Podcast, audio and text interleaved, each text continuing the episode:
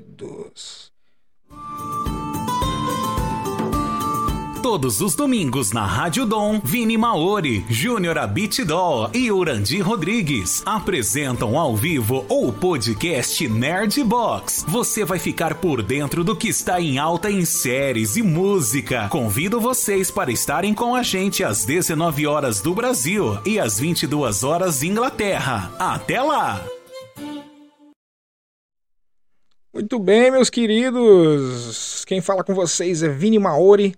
Hoje eu estou com meus hosts aqui, Júnior Abetibol, ou carinhosamente apelidado de Juninho Beatbox, devido à sua dificuldade de falarem o nome dele, e Leandro Granelli. É, agora estamos simultâneos de YouTube, Spotify e Rádio Dom. E hoje a gente está aqui com o nosso queridíssimo convidado para falar de DC, que é o nosso queridíssimo Marcelo Grisa, do Muralha da Fonte Podcast. Marcelão, dá Olá. um oi pra galera e já se apresenta e fala um pouquinho do Muralha, cara. Eu acho muito interessante o projeto de vocês. Poxa, obrigado. Uh, bem, uh, bom dia, boa tarde, boa noite, né? Uh, para todo mundo. E, assim, é, meu nome é Marcelo Grisa, eu sou jornalista, gaúcho, tenho 34 anos. É, falo sobre DC uh, com, com, bastante com mais, uh, mais foco desde 2013 já, né? Eu tenho um, um trabalho, meu trabalho de conclusão, é, a faculdade foi sobre foi sobre Homem Animal da, DC, da do, do Grant Morrison, né? Grande clássico é, desses que a DC tem. Uh, e e assim, desde então, eu acabei, ah, a partir desse, desse projeto uh, acadêmico, também me interessei em tentar ir atrás de produzir conteúdo. É, tive blogs e tal, né? O pessoal, pessoal da época lá, daqui a pouco lembra lá do tubo de explosão, que de certa forma tem a ver hoje com, né? A gente está no Muralha da Fonte, né? Mais um, um outro elemento, né? A gente está uh, usando aí para dar nome para o nosso projeto, meu e do Pedro Kobielski. Um abraço para ele. É, também né, também está com nós aí é, o, o, o, Pablo Sarmento, o emo mais querido do Brasil. né? Uh, é, o, cara, o cara vai lá, tira foto, conversa com o Lucas Silveira, né? O cara, cara é, né, não é, não é, não é, é, não é brincadeira, né? Não é brincadeira. Porra, bicho, brincadeira. é, e a gente, enfim, a gente está aí desde agosto com o Muralha.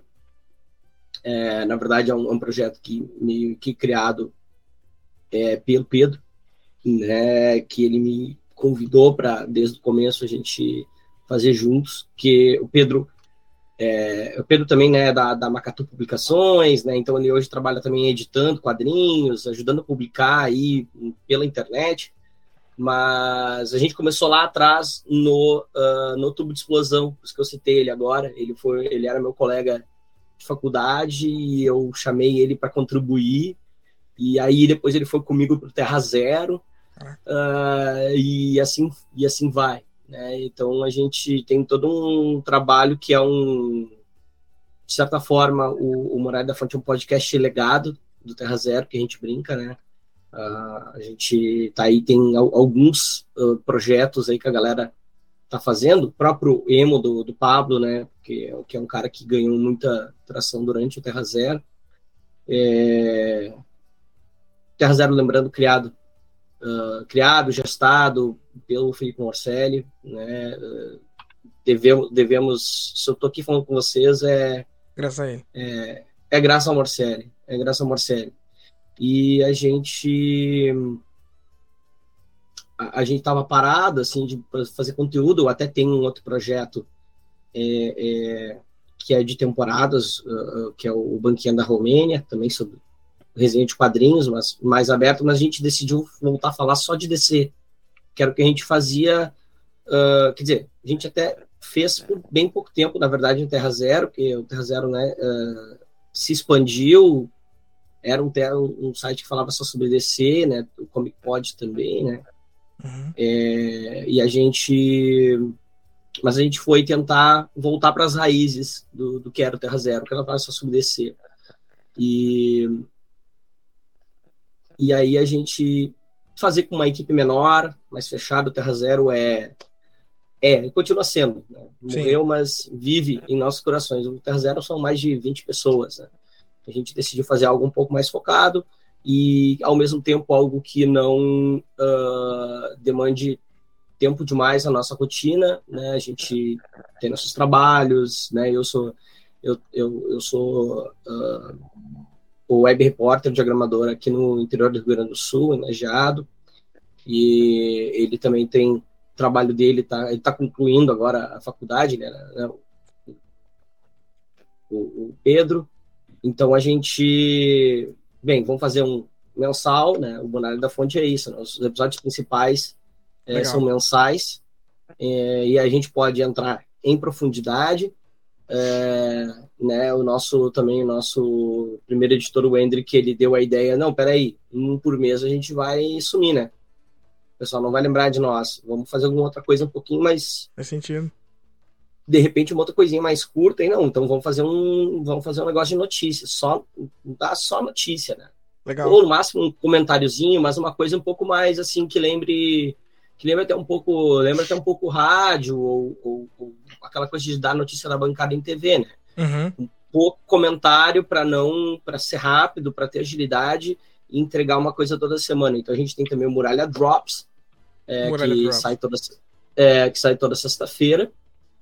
E o, o, principal sai aí por volta do dia 20, sempre 20, 21 pouquinhos, então já vai sair agora, nessa próxima semana já deve estar saindo algum, uh, uh, provavelmente saindo um, mais um episódio.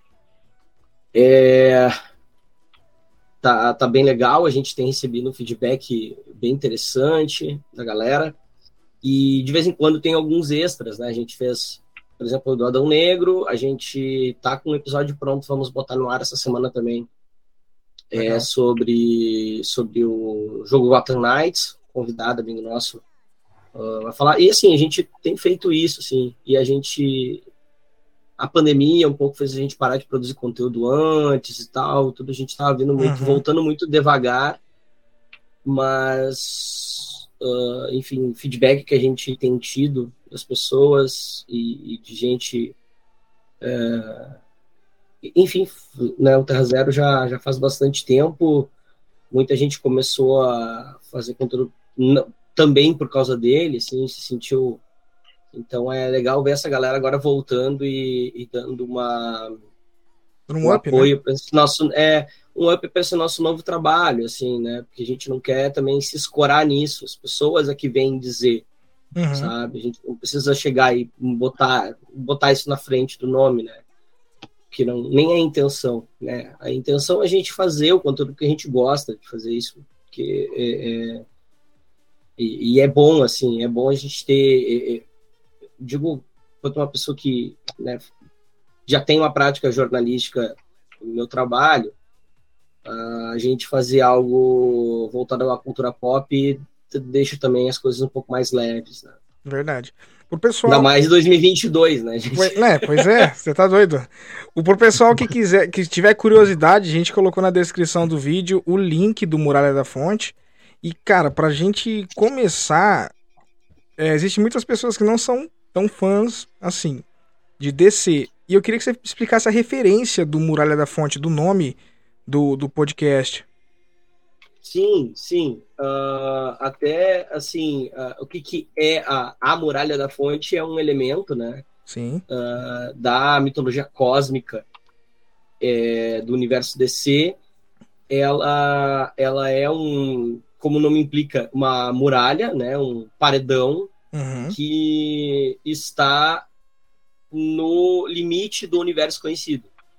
Legal certo? Então ela é, é meio que a, a, o fim do universo é ali, sabe? E, inclusive, é, é, né? Há, por exemplo, coisas atrás da muralha, enfim, né? Aquela questão, questão até foi agora o, Liga do, do Scott Snyder, Death Metal, uhum. lidaram com, com isso, assim, mas ela é como se fosse né, a mulher da fonte. A fonte uh, do poder que cria o universo, né, de uma certa forma. Para deixar simples, para não ter que explicar. Sim, sim, todo com meia hora explicando. Mas, uh, mas basicamente é isso, sabe? É, é uma, Cara, é, eu, eu acho. Eu acho, assim, particularmente eu acho admirável vocês terem um podcast exatamente só sobre a DC, porque a gente quer, digamos assim, é, pegamos a gente como exemplo, a gente que abre um pouquinho o nicho para cultura pop em si já é já é difícil ter conteúdo para não tão difícil, mas é, é já é maçante você conseguir gerenciar o conteúdo todo domingo e agora toda quarta e domingo. Imagina vocês, vocês têm que se aprofundar dentro extremamente do, do que é a DC, né? E eu queria saber assim, vocês o qual qual é a fonte de pesquisa? Vocês vocês vocês mesmos fazem a sua a pesquisa, o conteúdo de vocês, porque tem gibi, tem HQs, tem tem muito conteúdo, tem muito conteúdo que dá para tirar que dá para tirar é, os temas pro, pro podcast de vocês. Qual que é esse processo assim? E já engatando aqui no final da, da minha pergunta, para você falar de um. Se você coleciona quadrinhos, se você coleciona bonecos. Ah, é, assim, eu vou, eu, vou, eu vou em ordem inversa, né? Ah, tá. Eu, eu tenho, assim, eu, eu tenho uma coleção, assim, hoje em dia acabo comendo pouca coisa, na verdade, por uma questão, inclusive, financeira e tal, Sim. pandemia, ainda estamos pagando as contas que a pandemia deixou, aquela coisa toda, né? Todo mundo. Normal. Mas, é, normal. Então, acabo, uh, a gente acaba uh, recorrendo para, às vezes, ter uma questão mais completa ainda, para o scan mesmo, e é isso aí. Mas é, um, é, aquela coisa assim que a ideia é sempre tentar prestigiar, né? É, o trabalho até que o pessoal faz aí de edição, tradução, né, etc., que é muito bom. Acho que a gente tem bons profissionais nessa área no Brasil, por mais que uh, alguns produtos, por vezes, tenham uh, defeitos e problemas. Mas é, eu acho que é um pouco do jogo. Uhum. É, quando você tem bastante coisa saindo é, é, melhor do que as coisas não saírem, né? Mas como já foi, por exemplo, na época da Abril, né? muita coisa não saiu.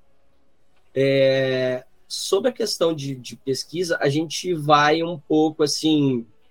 A gente tem feito um trabalho calcado é, um pouco na novidade, né, principalmente no, no estado atual do universo DC. Uh, com foco maior nos quadrinhos. Entendi. Tá? É, porque, justamente, como você falou, a questão, uh, assim, a gente entende que, uh, apesar de ter muitos canais, como de vocês, é, que falam sobre cultura pop e tal, tudo, quando se fala uh, de universos como da Marvel e da DC, o foco acaba sendo na, no transmídia. É, no, tá? no, você diz no UCM, né? Séries, né? filmes, é, séries, filmes. Não, não é que seja superficial, a questão é que é outra mídia. Uhum. É, são outras são mídias contadas de outras formas, coisas, coisas contadas de outra forma. Eu não acho que seja menor ou maior, mas é, é, geralmente nós temos já um conhecimento acumulado disso. Como eu falei aí, uh, eu estou bem investido assim em pesquisar sobre o universo DC, em saber o que, que são as coisas aqui e ali há pelo menos uns oito anos. Logo, a gente acaba, a gente já tem um conhecimento acumulado que permite a gente captar coisas novas, ver as referências e daqui a pouco começar também a explicar isso. Uhum. Até pra, como uma forma de tentar fazer que, a, que, as pessoas também leiam mais, assim, muita gente que não vai para o quadrinho porque daqui a pouco pega uma...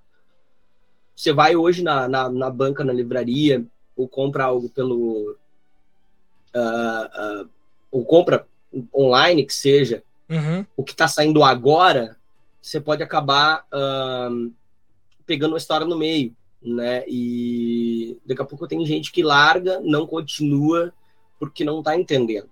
Sim. Então, um pouco é uma forma de nós conseguirmos explicar o que está acontecendo. Fideliza, né? né? Outra é fideliza e, e outra é também uh, assim para a, a, a, gente quer falar sobre as coisas que a gente gostaria de ouvir também. Legal. É. Né? Porque a gente. É, é, muito, é muito disso, assim. Porque a gente sente um pouco essa falta. A gente vê, assim, como a gente estava comentando aqui antes de entrar, por exemplo, sobre o Vini dois quadrinhos, né? Ele é. Ele talvez é o maior cara hoje que fala de quadrinho no YouTube. Em, em, em português. Né? é, é, é, ele tem 100 mil. Legal.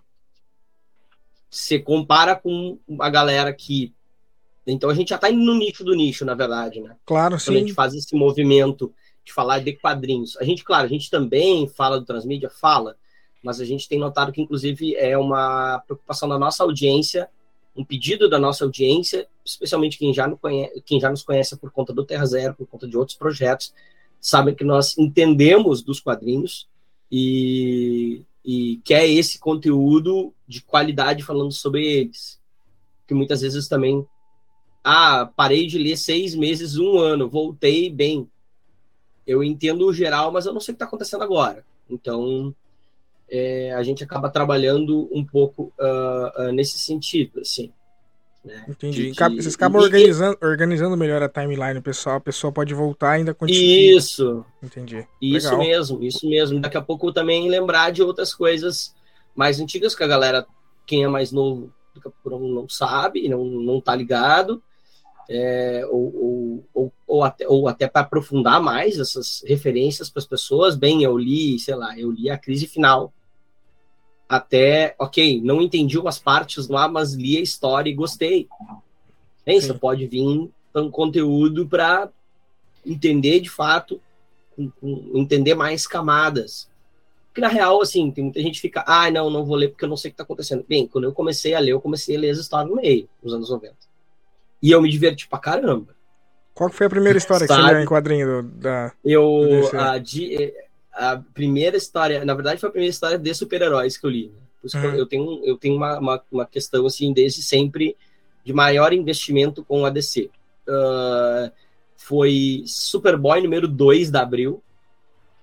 Caraca. Uh, que, é, eu lembro até hoje, e assim, porque eu, eu, eu sabia que o Superman existia, ok? Eu tinha visto, uhum. acho que isso era em 93, eu tinha 5 anos de idade eu já tinha visto, acho que alguma, alguma reprise de algum filme de Superman na sessão da tarde, ou algo do tipo.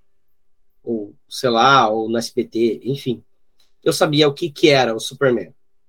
Mas, que assim, por cima, né? Uhum. E aí eu Sim. vi um guri de jaquetinha com o símbolo do Superman. Muito, muito maneiro. De, de óculos ainda e tal, o cabelinho raspadinho do lado e tal. Uhum. Uh, até um dos meus personagens favoritos da BC, o, o Superboy, Superboy. é quente. Uh, e, e ele, tipo, ele tá. Na real, ele tá no chão que ele levou um, socão de uma mina grande pra caramba, assim. Eu olhei assim, eu olhei aquela capa e tal, negócio, e eu. Bah, eu vou, eu tenho que. Eu, eu, eu, eu enchi o saco da minha mãe, tava junto comigo. E ela comprou pra mim. Causa curiosidade, e, né? É, Legal, né? Sim. É, inclusive, inclusive, nesse quadrinho é isso que acontece. Ele apanha para nocaute. É, e que, é, que é, é meio, meio vilã, meio aliada dele. Até eles, eles uh, até meio que dão. ficam juntos um tempinho e tal, uma época do gibi.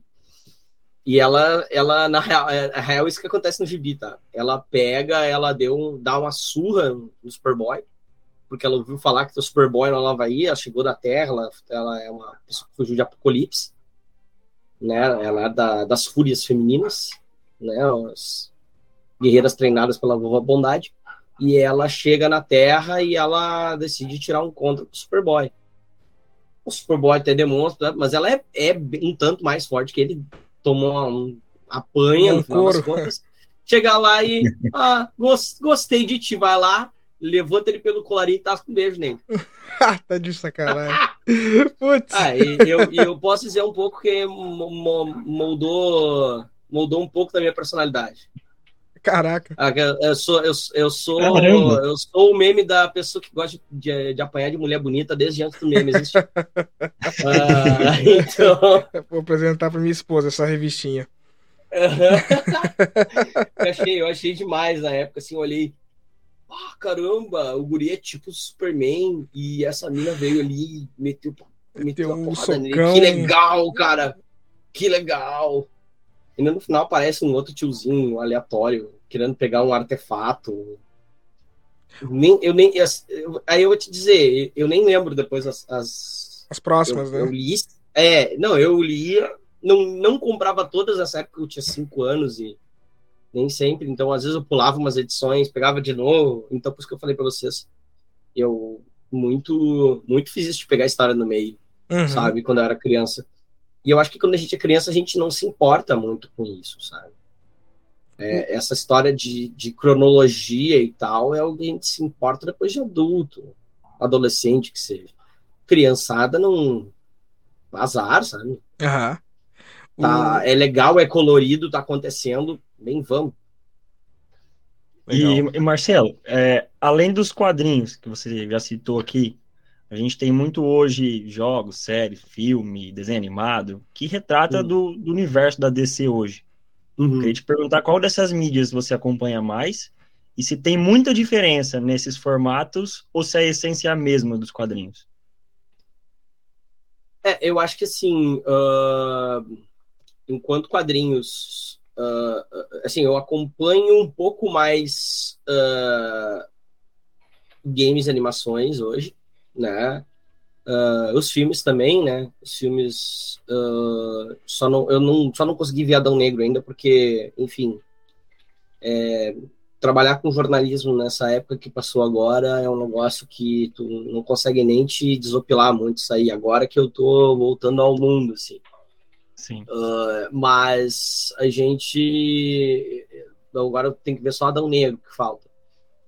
gosto gosto no geral no geral, assim, eu sou, eu sou meio que alguém que, que, que gosta mais dos filmes mais recentes, assim. Eu sou meio. mas não é só tu, Não sou não hater, sou mas eu sou um crítico, um crítico do Zack Snyder, mas não um hater. Eu acho que a gente, a gente critica de forma construtiva e, e, e também apontando, apontando tecnicamente, né? O que que uh, o que que as coisas representam, ok. Uh, eu eu acho que assim são mídias feitas de maneira diferente, então eu acho que acabam tendo essências diferentes, sim, né? A gente tem, por exemplo, tá, eu acho que séries é uma coisa que tem alguma coisa que remete um pouco mais ao quadrinho, uh, mas por uma questão assim de ser episódico, sabe? mais de tempo ter uma desenvolver também, né? É, dar mais tempo para desenvolver, mas ao mesmo tempo tem que ter uma coisa da semana ali, é. entendeu? Assim como o quadrinho do mês, ele tem que ter algo que te uh, que te com, que, que, te dê vontade de ler o próximo. É, tem, tem que tem que valer a pena investir o teu tempo nele. É, uma série também tem isso, então eu acho que é, é o que mais se aproxima hoje é, pelo tipo de mídia tá? Mas mesmo assim, são é, séries são, são, são definidas mais por showrunners, sabe? Sim. Um filme, ele é um, ele é um produto de diretor e de roteirista. É, animação é um produto de roteiro e de técnica também de animação, quanto que, como, como você escolhe, você tem uma questão de, de ter uma, uma uh, como é que eu vou dizer, uma assinatura visual, né? É, conforme vai, vai dando, por exemplo, é, agora antes que teve, teve um recente reboot novo nas animações, né? Teve toda um, uma série de anos em que teve né, animações que se passavam numa mesma continuidade e que aí tinha uma assinatura visual própria. Os quadrinhos, eles não têm essa assinatura visual própria, eles têm várias assinaturas visuais. Então, acho que tem. Uh, acaba tendo uma forma diferente. Eu acho que as que mais, assim, acho que as que mais acertam, as que mais chegam perto de passar a, a mensagem, tal coisa, são as animações. As animações da DC são muito boas. Assim. É o que mais me marcou é... da DC em si foi as animações Liga da Justiça. É, é não, bem... e, e, mesmo e mesmo os longas recentes, né? E também a série, pô, a série da Harley é muito legal, sabe? E tem tudo a ver com, com a forma. Claro, é outro conteúdo, é outra. vai por outros caminhos. Sim. Mas a maneira de contar e, e a forma tem muito a ver com, com a forma, por exemplo, que alguns autores de quadrinhos retratam, uhum. né? Uh, um amigo meu mais velho estava perguntando essa série esses tempos e eu falei para ele, cara, você leu a Liguinha? Sabe? Liga da Justiça Internacional? Ah, ali. Pô, então você vai curtir Harley Quinn, entendeu? Porque, que é zoeira, entendeu? É, é, é, uma coisa sol, mais solta, mas tá ali, entendeu? Tá naquele universo. Não deixa de se integrar. E assim vai. O, o, os quadrinhos têm uma coisa que acho que são única deles, que eles são uma mídia criada por comitê. Não, o que eu quero dizer com isso? É uma, é uma mídia que não é. Uh, não chega que um showrunner, um roteirista, um diretor, e imprimem a, a sua. Cada um vai imprimindo a sua marca em cada quadrinho, e isso constrói uma narrativa maior. Entendi. Né? E, e, e, também tem, claro, tem pessoas supervisionando para que tudo tenha algum nível de coesão, de uh, uh, algum nível de coesão, maior ou menor, mas que exista algo ali, né? Para mostrar que é um universo compartilhado. Mas é, é, é, é, um pouco por aí, assim. Essa criação por comitê, acho que é, é, é mais é, é, única aos quadrinhos. Eu, eu gosto muito dela, assim. Até puxando. Pode falar, Rodinho, pode falar. E Marcelo, a respeito do, da DC nos filmes, né? A Marvel veio com uma receita que deu certo, né? Quando, quando ela estava indo à falência e lançou o Homem de Ferro e conseguiu se reerguer. E o que tu achas da DC nessa questão de filmes, né? Essa mudança? É, a gente hoje a gente vive um momento muito peculiar, né? Uh, pós, uh, pós fusão com pós criação da Warner Discovery, a gente vive um momento muito peculiar em que né, a gente teve acho, o cancelamento da Batgirl, que eu, eu acho que é não, mas eu acho que é cara o filme pronto. Por que, que não lança? Mas, é ridículo, é ridículo para para, para com todas as pessoas que trabalharam no filme. Se é, é ruim ou não, azar. Você não concorda, talvez, com gravou, em vez, já de, gravou em mesmo? vez eles tentarem lançar só por streaming não tentasse o cinema também? Sim. Já gravou mesmo? Já, já tá, já tá já pronto, gravou, né? Já gastou, já tá pronto, cara. Não, e não é nem tanto uma questão, é que é o seguinte, é que, é que você passa uma mensagem muito errada para quem trabalha nessa indústria. Credibilidade, né? Credibilidade. E não é ruim para DC, é ruim para a Warner Discovery. Entendeu? Uhum. Vai ter criativos de renome que carregam o seu peso no nome que podem acabar pensando duas vezes antes de trabalhar com a Warner como um todo. É, vai criar uma coisa, fez tudinho, Pelo menos não, não lançou, né? É, como assim? Então eu posso fazer todo o meu filme uh, e, e, e, já estava já tava sendo certo, feita né? a divulgação, a atriz, a, a atriz fazia. Cara, se tá bom ou ruim, de acordo com os parâmetros de mercado, parâmetros. Bem, cara. Essas... Essa decisão tinha que ter sido feita antes. Não, sim, exatamente. Né? Não lançar é uma. É, acho que é uma coisa. É, esse movimento, é, é, a gente ainda vai ver repercussões disso, né, a uhum. médio e longo prazo. É, traz uma mensagem ruim para o mercado, né? Traz uma mensagem bem ruim para o mercado. Uh... E essa questão também deles avaliarem de que de repente não não iria ter tanto retorno, mas um exemplo é Adão Negro. Não teve apelo da crítica, mas os fãs adoraram, apesar de não ter tanto sucesso assim de bilheteria. Tinha uma semana. É, mas, mas aí vocês falaram da, da fórmula da, da Marvel. E se vocês pegarem toda a fase 4, a gente vê que é uma fórmula que está desgastando.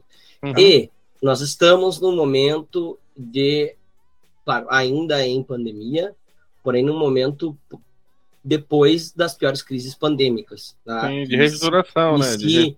e se verifica que a coisa não voltou para o patamar pré-pandemia nos cinemas. Exato. Uhum. Né? Então muita a gente, gente também é o... assistir filme em casa, né? Isso. E, e, muita gente e também tem uma questão econômica que não atingiu só o Brasil, atingiu grande parte do mundo, muita gente.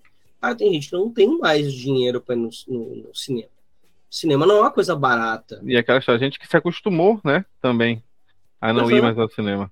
Isso, tipo, nossa, eu, eu me sinto melhor não indo ao cinema. Por exemplo, a galera. Uh, uh, assim, eu digo assim que nem todo filme da própria Marvel é Ultimato. É, exatamente. Que é, que é um evento que as pessoas gritavam. Eu fui no primeiro final de semana. Foi uma, foi, não, foi no primeiro o pessoal sábado. no cinema. Cara, o pessoal gritava e tava, e tava tudo bem porque o, a própria, se, se vocês reverem hoje o Ultimato, é, é uma obra feita pensando nessas pausas. Né? Os russos fizeram um negócio muito legal ali. Tem momentos que tem uma parada de dois, três segundos. Que é pra galera gritar mesmo. sabiam que a galera ia gritar. Agora, a galera que faz isso com todo filme afasta um outro público que não gosta disso. Tem com essa certeza. questão. E, e, justamente a própria pandemia também nos desacostumou a estarmos com muitos seres humanos à nossa volta. Então a própria experiência do cinema também. Eu começo a reavaliar, eu, eu, eu, ser humano, né? Começo a reavaliar se a experiência do cinema vale tanto a pena quanto o dinheiro que eu gasto nela. Uhum. Né? É uma questão também de reflexão. Essa parada levou à reflexão sobre muitas práticas uhum. e muitos consumos que a gente tem. Entendi. Uh, só que tem alguns lugares agora que eles já estão começando a se adequar. Eu digo pra, muito na minha realidade, na minha cidade, né? Uh, agora já estão começando a ter mais promoções, mais algo, algo do gênero assim, pra, justamente para trazer mais as pessoas para o cinema. Porque era muito caro. Era coisa de 30, 40 reais para tu ir no cinema. Então, ou seja, tu vai no cinema, vai com a tua namorada, a mulher, tu vai pagar 30, vai pagar 60, vai comer alguma coisa 70, 80, entendeu? Uhum, é, é, uma coisa dispendiosa.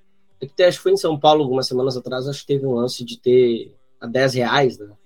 Sim, um tá, dia, uma segunda-feira, fizeram tudo a 10 reais.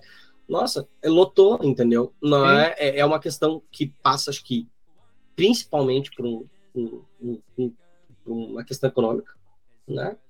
Uh, mas também passa por essas outras. Tem gente que tu pode botar o ingresso a 10 reais que não vai.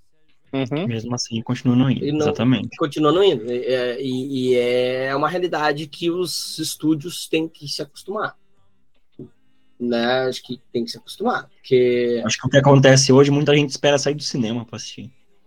É, também tem isso. Também tem isso. As pessoas estão com menos pressa para conferir. Eu sempre fui uma pessoa dessas, na real, tá, gente? Eu falei do meu caso de ver Ultimato e tal. Mas eu, por exemplo, Liga da Justiça eu fui ver na terceira semana. É... Mas assim, quadrinho do dia, quadrinho do dia eu vou lá ler. Também. Por quê? Porque o quadrinho é também um investimento pessoal de menor tempo. Ah, de menor tempo. Ah, tá. De menor tempo, claro. né? Se eu comprar, se eu comprar o, o uh, se eu comprar o, o no Comixology para ler no dia que sai nos Estados Unidos, ou se eu uh, se eu ler, for ler o Scan um dia que sair, isso um quadrinho, isso vai durar o quê? 5, 10 minutos. 15 se for um negócio muito complicado, que eu tenho que ler e reler e tal. Que tem a realidade que a gente está muito corrida, né? É, é uma coisa que cabe no dia a dia para fazer, né? Você não precisa eu, sair de casa. Também, é, eu também, eu, por exemplo, eu sou um, um, além de um fã muito grande desse, eu sou um gigantesco fã de One Piece. Sim, One Piece tá demais. Tá? Né? Eu não, eu, eu vejo os clipes no, no, na, no, no, no, YouTube da, do, do, da Crunchyroll e leio mangá, cara. É o que eu faço. Por quê? Porque é meia hora, cara. Um mangá eu mato em cinco minutos. Sim. Entendeu? É, então, uh, eu, eu, eu, eu acho que também é, por, é, é, é também outro motivo para se investir na divulgação de quadrinho. Porque nós vivemos hoje uma. É, tempo, né? vivemos hoje. exatamente, é uma mídia que é fácil e rápida, né? É, você não precisa, você não precisa ter uma não, não tem aquela coisa de ah, meu Deus, eu vou eu só vou uh, captar melhor essa experiência se eu tiver uma TV 4K. Sabe? Não, uhum. você não uhum. precisa disso, você lê no celular se quiser, entendeu? Uh, então eu acho que é uma mídia mais acessível também. Então a gente é mais um motivo, né? Mas, cara, eu gosto das outras mídias, só que eu não, eu não tenho essa eu não tenho tanta pressa para consumir. Uh, acho que acho que e acho que elas estão uh, por exemplo o cinema eu acho que está indo numa direção para voltar para o tema uh, da pergunta nós vamos ver agora 2023. Né? Uh, acho que vai ser é um momento de espera e de ver o que, que já estava produzido, os ajustes, ajustes foram feitos, né, como a volta do, do, do Henry Cavill, é, e, e o que, que vai sair daí. Ao mesmo tempo, vai ser. É, é Warner Discovery deve apostar muito no que é garantido. Então, se tiver três filmes do Batman no ano, vocês não estranhem. Caraca. É, é se tiver, mas porque, porque é isso vai vender, é certo que vai vender. Três, é time, três é, universos diferentes, né? É sim, é aí que tá. Tipo, se tiver um. Se tiver um filme do, do, do, do Batman no universo regular do cinema, tiver um The, um The Batman 2 do Matt Reeves, e sei lá, vamos supor que faça um Barba... filme um filme. Se fizerem um no universo de Joaquin Phoenix, né? Do Coringa? É, é, vai ter, vai ter o Coringa 2, né? Com, inclusive com a, a Lady Gaga como, como Harley. Com Harley Quinn? É. Vai ter. Que legal. Vai ter. Uh, então, assim. Uh, se saírem três filmes do Batman no ano, vocês não estranhem, porque o quadrinho já é assim: metade da linha que a DC publica é Batman que o Batman vende. Eu tô é, é feliz, é, é, é faceiro popular, que né? já. Nossa, eu estou feliz e faceiro que uh, a gente teve agora, por exemplo, uh, duas, três revistas da Mulher Maravilha saindo ao mesmo tempo recentemente. Sabe? Uhum. E que a gente teve. Uh, e que a gente teve agora em, em janeiro de 2023, a gente vai ter uh, três revistas de Superman saindo ao mesmo tempo. Não, na verdade, até o meio do ano acho que vai ter umas quatro saindo ao mesmo Caraca. tempo. Né, de acordo com os últimos uh, anúncios né, para o ano que vem. É... Isso é ótimo. Entendeu? Mas é, vamos ver, né? Como é que vai as coisas agora. Se, se os senhores assim, me permitem... esperem, esperem muito Batman. Esperem muito Batman. E que é, o que é maravilhoso, né? Adoro, adoro o Batman. Batman. Adoro Batman. A pessoa só quer saber do Batman. Só do Batman. E é se Batman. vocês me permitem fugir levemente do assunto, eu tenho, eu tenho uma. Até pegando, pegando esse gancho que vocês fizeram a comparação de UCM com DCU. E, cara, uma questão entre os heróis da Marvel e da DC foi que a gente vê que os heróis da DC eles são mais como divindades, digamos assim, entre aspas, eles são super super heróis e inumanos. E os da Marvel eles tentam passar que são alguns são heróis mais próximos dos humanos. Tem mais diferenças assim que que, que a gente pode elencar sobre o, é, as características dos heróis da DC no momento da criação assim, pra gente fazer mais ou menos uma timeline a ideia de quando, de quando começou, assim, mais ou menos, você tem uma, uma análise, digamos? Uh, não, eu acho que essa, essa análise que tu faz, que muita gente faz, ela, eu acho que ela é super correta, ela, ela é isso aí mesmo. É, não que os heróis da DC sejam desconectados da realidade, uhum. né? Mas o, isso é uma coisa também já dita até pelo, pelo, pelo Stan Lee, na época, nos anos 60, assim, que um Homem-Aranha, uh, né, são heróis mais uh, ligados a, a uma, a uma a, que tentam, tentam demonstrar mais falhas, né? Eu acho que eu acho que hoje não se tem tanta diferença mais, sabe? Sim. Se, acho que há uma, uma é uma questão mais de assim de ligação com personagens mesmo em si, sabe? E de qualquer maneira você tem maneiras de, de contar histórias muito parecidas nos dois universos, uh, com personagens que se parecem e tal, que não são simplesmente cópia, né? É uma questão de que é uma questão de, de zeitgeist, de momento cultural, uhum. né? É, por exemplo, a Patrulha de Destinos X-Men foram criados com dois, três meses de diferença. Ah, entendi. Caraca. Por exemplo, começaram a ser publicados com, com dois, é, foi dois meses de diferença.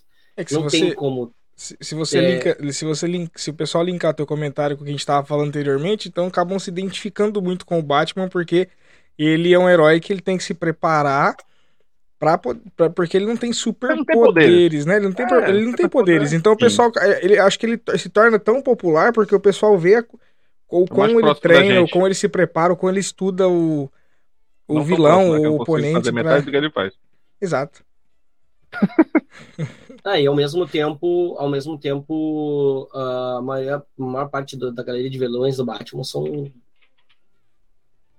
pessoas para os, com os quais o Estado falhou.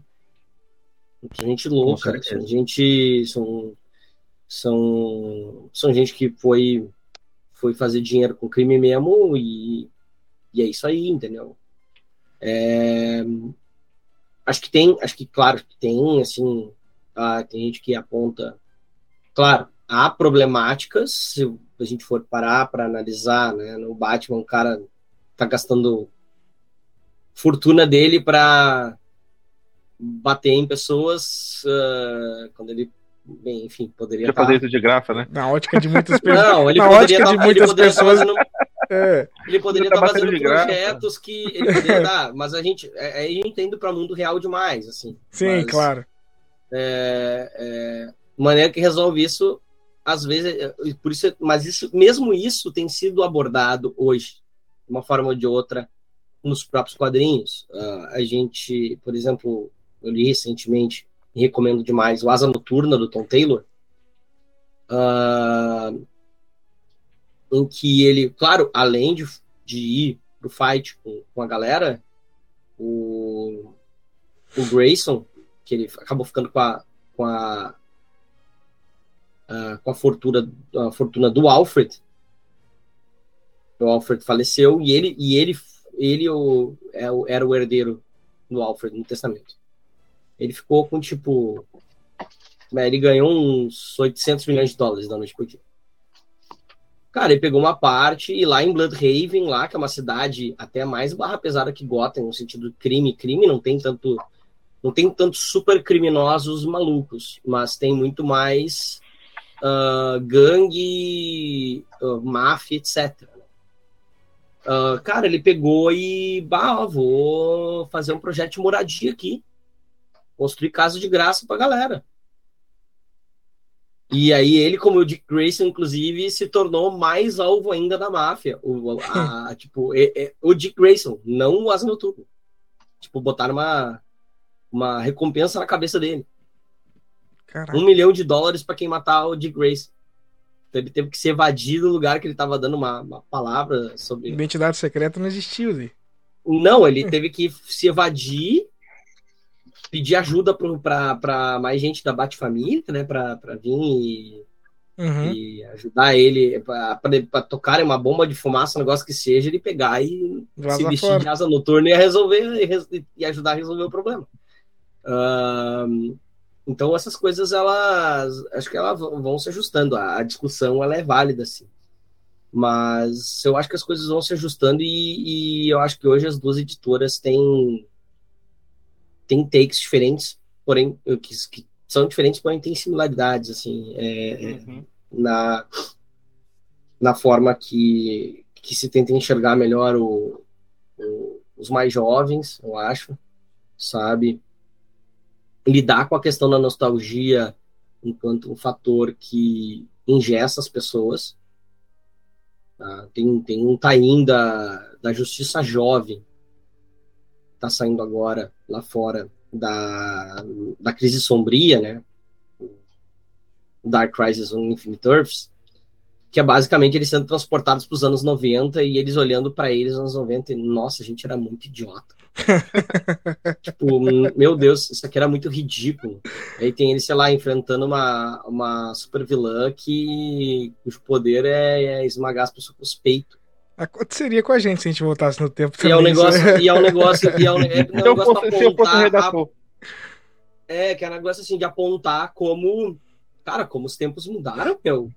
Vamos, sabe? sim, sim. E eles mostrando como eles também são, são personagens diferentes hoje. Sabe? Fazendo vários comentários a respeito disso. Isso é muito legal. Faz um arco de amadurecimento, é, né? né? Uhum. Não, o arco já foi feito, mas é, agora tu voltar e apontar para aquilo lá atrás, você deixa explícito, fazer a né? comparação. Né? Uhum. O... Mas Marcelão? Então isso é legal. Mas acho que eu já falei que eu tinha para falar sobre esse assunto. Acho que eu tô indo meio, meio longe. Não, tá tranquilo, tá tranquilo. Eu tenho uma pergunta, Marcelo. O que tu achas de algum arco que tu acha que adaptando seria bom para filme? A gente tem que pensando mesmo nessa parte comercial do, do streaming até o cinema. Mas, mais focada no. Ô, Juninho, Juninho, segura essa aí, anota essa pergunta Sim. aí. Que eu ainda, ainda tenho uma pergunta dos quadrinhos aqui que eu tenho. Antes da gente Passa. passar para a parte de mídia digital. Que, cara, eu acho que é a quarta era dos quadrinhos da TV. Era de ouro, prata, bronze. E eles chamam, acho que é a era moderna agora. Você consegue é. definir pra gente? Porque eu, eu já vi várias pessoas falando sobre a era de ouro dos quadrinhos, a era de na, prata. Na verdade, na verdade essa, essa delimitação, tá? essas delimitações, elas variam de, de acordo... Uh, uh, vários autores, academicamente, vários autores tentam definir isso. E, e diferentes autores vão ter diferentes propostas de divisões é, é, não, é, não é tão fácil quanto quando a gente pensa em história, história com H, uhum, né? Uhum. Maiúsculo. Sim. Uh, é, é, uma, é uma coisa um pouquinho mais complicada. Entendi. Porque aí depende da, dos marcos que você usa, né? A era de ouro dos quadrinhos de super-herói, porque tem isso, né? A gente está falando de, de divisões na história dos quadrinhos de super-heróis, porque há outras Sim. divisões para os quadrinhos enquanto mídia. Sabe? Entendi. Eu mesmo, quando eu fiz o meu trabalho de conclusão, falei para vocês o meu trabalho de conclusão foi sobre isso, né? Até eu tenho que a, a, ajeitar uma. Eu publiquei uma versão dele em livro, estava na Amazon até um tempo atrás, agora já como o meu contrato de exclusividade com a, a marca de fantasia, editora lá da Federal de Pernambuco, eu quero ajeitar uma nova edição desse livro e eu falo um pouco sobre isso. É, né, se chama Por Trás dos Quadrinhos. Né? Uh, e eu, eu tentei. Eu fui atrás disso, sabe? E aí, assim, a Era de Ouro, bem, ela começa na criação do, no, no Superman. Né? Ela é calcada. Ela começa no Superman. É, em 38 né? Essa que a gente conhece né, melhor, de ouro, prata, bronze, não sei o quê. A era de prata. Aí no final dos anos 50, com o, o Lanterna Verde Hal Jordan e o Flash. Né, que vem com e o Flash uh, Barry Allen uh, que vem aí já numa. São, já são heróis que são segundos do seu nome, né? Uh, que vem com uma outra pegada científica e etc. E, e uh, bem, é, vamos. De era um pouco mais uh, direto ao ponto, e às vezes indo, inclusive, tipo, uma das primeiras, se não me engano, a primeira história do Superman, ele, ele vai atrás de um cara que bateu na mulher e ameaça matar o cara. Isso era de ouro, tá, gente? Entendi. Não tinha-se uma. Ah, o que a gente conhece de super-heroísmo, não matar, porque isso não sei o que. Isso aí é coisa da era de prata. Tá. É, é, Existiam muitos porque... antes, muitos é... vilões. Tipo anti-herói? Não, não, não, não, não, não tinha tanto, porque os caras muito mais. Uh, eles iam muito atrás também de ameaças mais reais, mais próximas do que a gente conhece, né?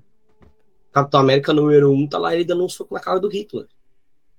Sim, Caraca. Verdade. Né? Uh, uh, então, inclusive, assim, você pensar pra época e tal, o Superman, ele ele era contra os grandes conglomerados de mídia, sabe? O próprio Superman. Pois é, sabe? Uh. Isso até é referenciado na, na Action Comics do, do Grant Morrison, no, nos 952, né? Que ele é lá um. Clark Kent é um blogueiro e ele pega o Morgan Edge, dono do planeta, que recente tinha comprado o planeta diário, e pendura ele num, num parapeito. Eita, pega. Sabe? É, é, é, é, é um pouco. É, é para ver, pra vocês verem a diferença de, de tom das uhum. coisas. Mas o, a, a, Era de Prata é uma parada que aí vai muito. Como teve nos anos 40, teve um livro nos Estados Unidos chamado A Sedução dos Inocentes, tá? Era um livro de um, uh, de um psicólogo uh, que apontava uh, do, do Fred, Frederick Werton, tá? Que ele apontava que os quadrinhos estavam sendo responsáveis por aumento da delinquência, do uso de droga, que uhum. não sei o quê. Cara, e, dos games, né? e nós estamos em 2020, em 2022 a gente sabe que esse tipo de coisa pode pegar. Imagina naquela época. Não. Tá? Esse tipo de discurso pegou muito forte e, foi de, e aí foi criado o Comics Code Authority. Tá? O livro, esse livro é de 1954. Tá? Então, uh, e, e, nessa época, tipo, pós Segunda Guerra, a, a, né, anos 40 para 50, muita publicação de horror começou a ter, publicações mais adultas, assim, sabe? Sim. É, e, e, foi calcado um pouco em cima disso, mas ao mesmo tempo, ah, foi esse livro, por exemplo, que começou com a história de que o, que o Batman é viado. Caraca, velho. É, e em 1954 isso era uma acusação grave. Né? Claro. Da sociedade da época. Então, assim, se criou o Comics Code Authority, não se podia ter mais um monte de coisa nos quadrinhos, e isso também forçou um pouco mudanças, né? E aí, então, bem, uh, tem, tem muita coisa que é por analogia né, na, era, na era de prata, né? Uh, tem um cara uh, que era o editor do Superman nessa época, o, o Mort Weisinger, tá? Que ele, cara, ele, ele, ele é o cara que, que fez o, começou assim, ah, Brainiac, coisa do Superman, por exemplo, enfrentar mais aliens, né? uhum. e coisas às vezes idiotas, tipo, sei lá, um bebê gigante em Metrópolis. uh, é, tinha umas histórias que eram, eram idiotas, assim, eram bobas, pueris, assim uh, absurdas.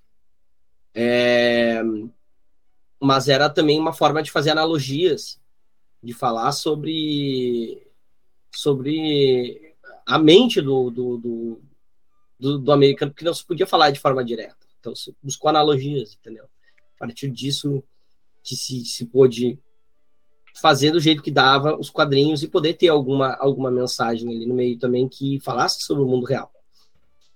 Era de bronze, e aí quando começa a relaxar um pouco isso, né? Isso, o, o que se. Eu até agora falei de mais DC, mas o que se conceitua entre vários uh, acadêmicos como a virada para a era de bronze é a morte da Gwen Stacy, no Homem-Aranha.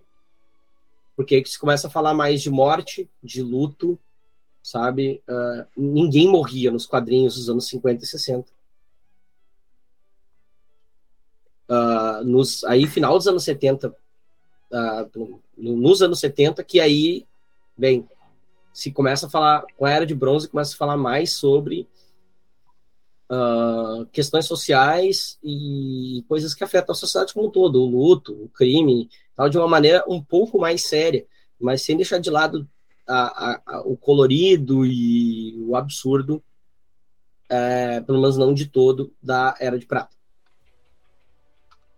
Aí, é. aí é que depois da era de ouro, prata, bronze é que a coisa fica complicada, assim, que, que as pessoas começam a divergir, tá? Eu gosto muito de uma divisão que, por acaso, não está no nível acadêmico, é, mas é uma divisão que está na segunda edição do RPG Mutantes e Malfeitores, tá? publicado aqui no Brasil pela editora Jambô. É um RPG, RPG? super-heróis. É, porque né, nesse, no livro básico da segunda edição, eles apontam para uma divisão de eras. Pra, até para situar, para de repente, para os jogadores ambientalizar, e, né? e mestres ambientar, quiserem ambientar numa uma época específica. Sim. Né, as suas histórias com seus heróis fictícios ou, ou fazendo uhum. fichas de, de heróis que existem, como queiram. Esses. Uh, uh, eles, eles, eles apontam para uma, uma chamada Era de Ferro, que é ali uh, com as graphic novels. Tá? Com a ascensão da graphic novel, com, com a invasão britânica, o Watchmen, né, com Malamur, com a última caçada de Craven, com, né, com V de Vingança, com toda, com toda essa, esse lance da, da do, do, do, assunto sobre violência vem mais forte ela também ser um, um tanto banalizada, assim, e a, e a, coisa, e todo mundo ficar cheio de. A coisa virar ridícula de uma outra forma, né? De uma forma diferente, assim. Uhum. A violência ser super banalizada, a galera sair dando tira-rodo, é, muitos heróis com uma perspectiva mais dark e. ou tendo épocas, né? Uh, uh, mais dark, os heróis morrendo né? Aí entra a morte do Superman, né? Que era imagi inimaginável, né? É, a, a, própria criação da Image também é, é, parte dessa era, né? E aí a gente tem um lance uh, que moderno, eu, eu diria eu hoje, assim, aí eu tô que tem várias, como eu falei para vocês, tem várias formas de falar disso, mas eu, eu apontaria para uma forma hoje de explicar da seguinte forma. Eu acho que a gente tem uh, uma era moderna, sim, acho que ali início dos 2000, né? Ou até no final ainda, ainda na verdade eu, eu diria que isso começa ainda final dos anos 90, tá? E a gente tem uma coisa muito importante, é, inclusive para o transmídia, né? Para DC, que é a Liga da Justiça do Grant Morrison, tá? A Liga da Justiça do Grant Morrison é ela é uma parada que é, ela é, por exemplo, ela é a base do desenho da liga. Tá? Ela, ela é uma, da, uma das bases do desenho da liga, os próprios uh, criadores do, do, do DCAU, né, do universo animado da época, eles apontam para isso.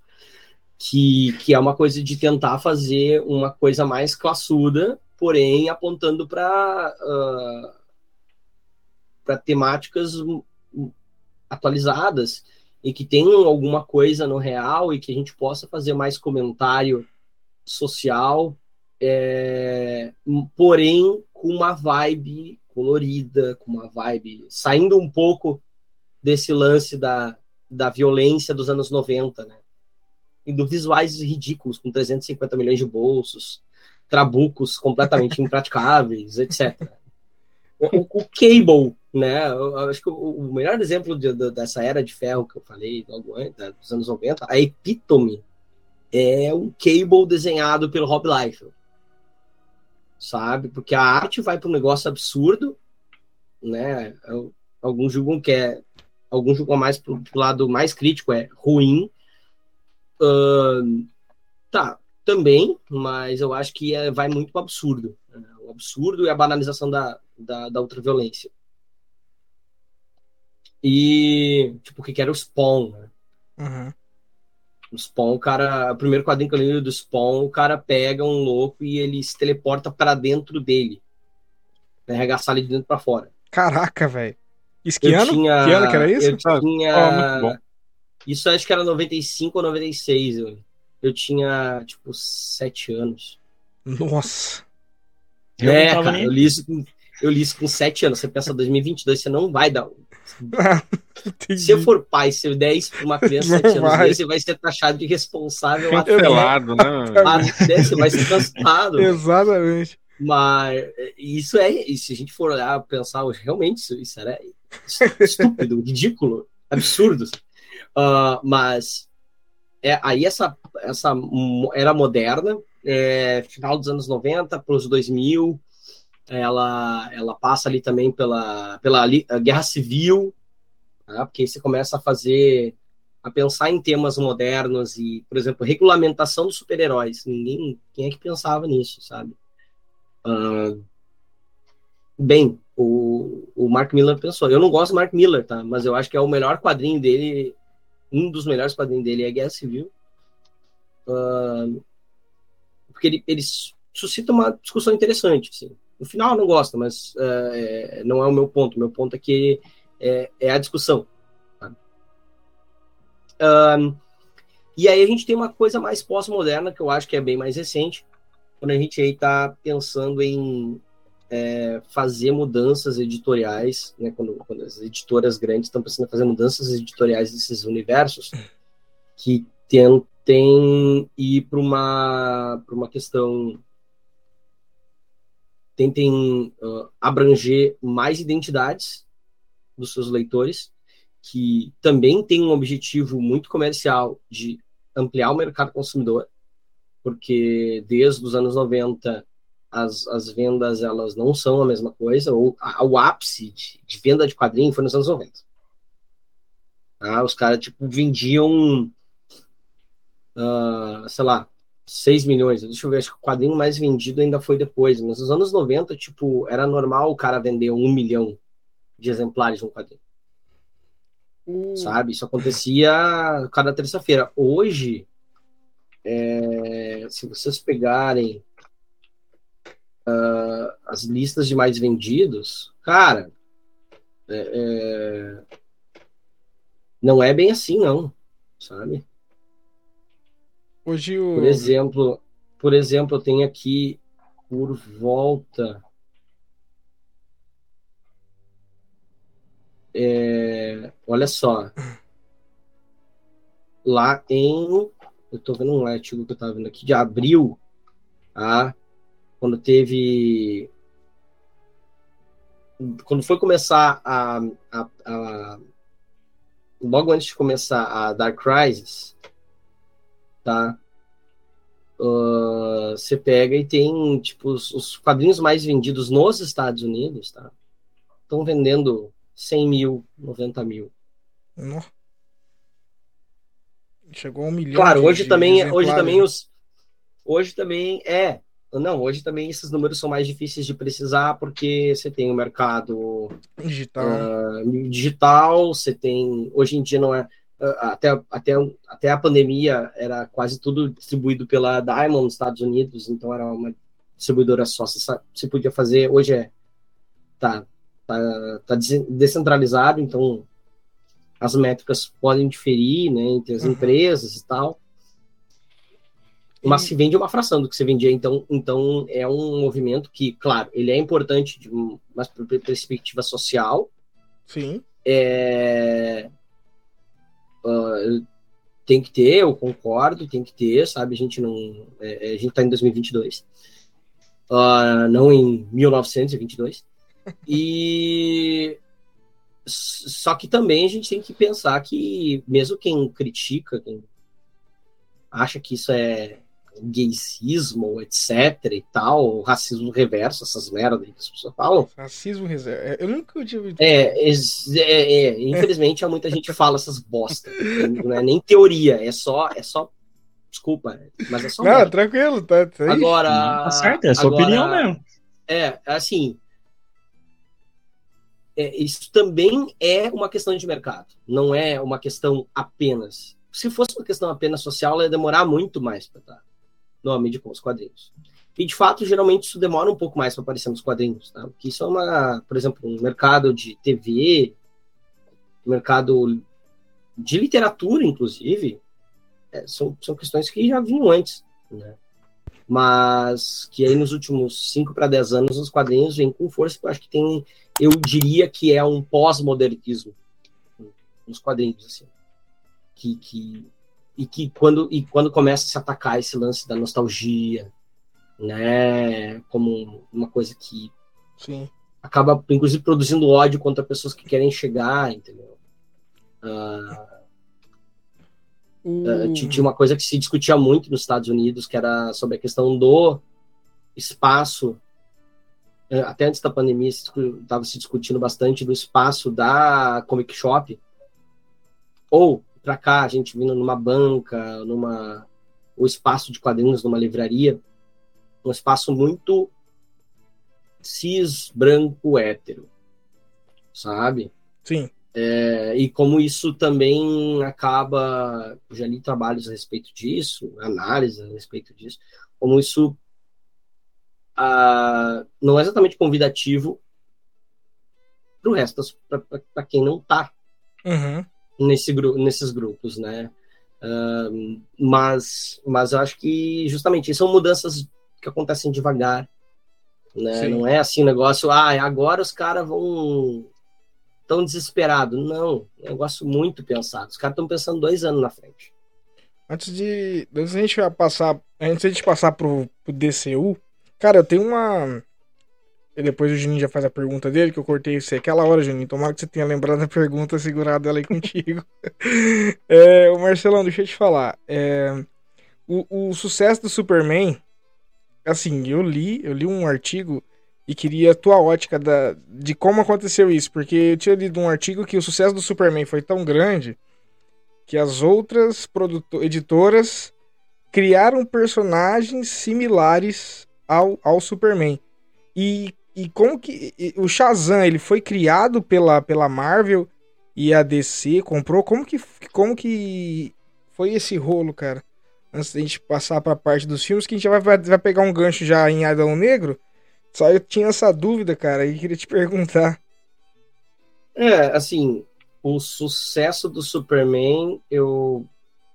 Na Era de Ouro é uma coisa que, assim, a, a se.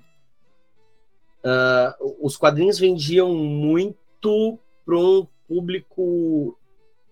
Uh, para públicos que não se pensa muito que se vendia. Uh, por mais que, que tenha problemas assim de, de... desculpa eu perdi a minha deu um, deu um barulho aqui no Não, vizinho tranquilo. eu perdi o meu fio da minha meada mas voltando se vendia por exemplo muitos quadrinhos eram vendidos eram comprados pelo governo dos Estados Unidos para mandar para o front da Segunda Guerra Ô louco que legal uhum. as tropas no front liam muito quadrinho caraca cara porque era uma mídia muito barata. E rápida, né? Voltamos à praticidade de novo, né? Justamente, volta à praticidade, né? E aí era um entretenimento válido. O Capitão América, então, vendia pra caramba pro front. Que era, porque era, era também uma forma de propaganda. Soldado, era, era, né? era uma propaganda, era uma propaganda dos aliados, né? O, o Capitão América. Também. Né? o Capitão América também era uma propaganda dos aliados. Né? O próprio Jack Kirby lutou na Segunda Guerra. Caraca. Né? Jack Kirby, Jack Kirby uh, foi, foi pro front. Agora, agora sim, tem coisas inclusive discutíveis. Assim, o que o, o Superman virou a coisa que, que se convencionou aí depois por bastante tempo foi mais na área de prata justamente essas histórias do quando o editor era o, o Mort Wessinger, quando ele acho que 30, 40 anos do Kurt Swan desenhando o Superman, é, se estabeleceu muito como um personagem que fala, é, que usa que usa metáforas grandiosas, grandiloquentes, mas para falar sobre sobre coisas daqui, entendeu? Para falar sobre Sim. o interior para fazer, fazer comentários uh, sobre a, a, o modo de pensar na sociedade estadunidense, sobre, uh, sobre as angústias das pessoas, né? Uh, e fazendo isso usando uh, hominhos que voam e tal, e, e aí isso vendeu. Tirando o comentário, não que a gurizada começou a comprar muito. E aí sim virou uma, uma mídia pensada mais para para crianças mesmo, sabe? Também por conta do código do Comic, Comics Code Authority. Né? Uh, tinha que ser pensado para criança porque você não conseguia mais publicar. O código não permitia que você publicasse uma história de terror da maneira que daria Sim. interesse, geraria interesse para uh, o público que consumiria isso. Né? Então, de certa forma, o Comics Code Authority ele moldou o mercado. Né? É... Essa coisa juvenil, infanto-juvenil. Né? É... E, e, a, e, a, queda dele justamente demonstra que daí tem gente mais velha lendo e tal, e coisa. A queda dele dos anos 80 para 90, né?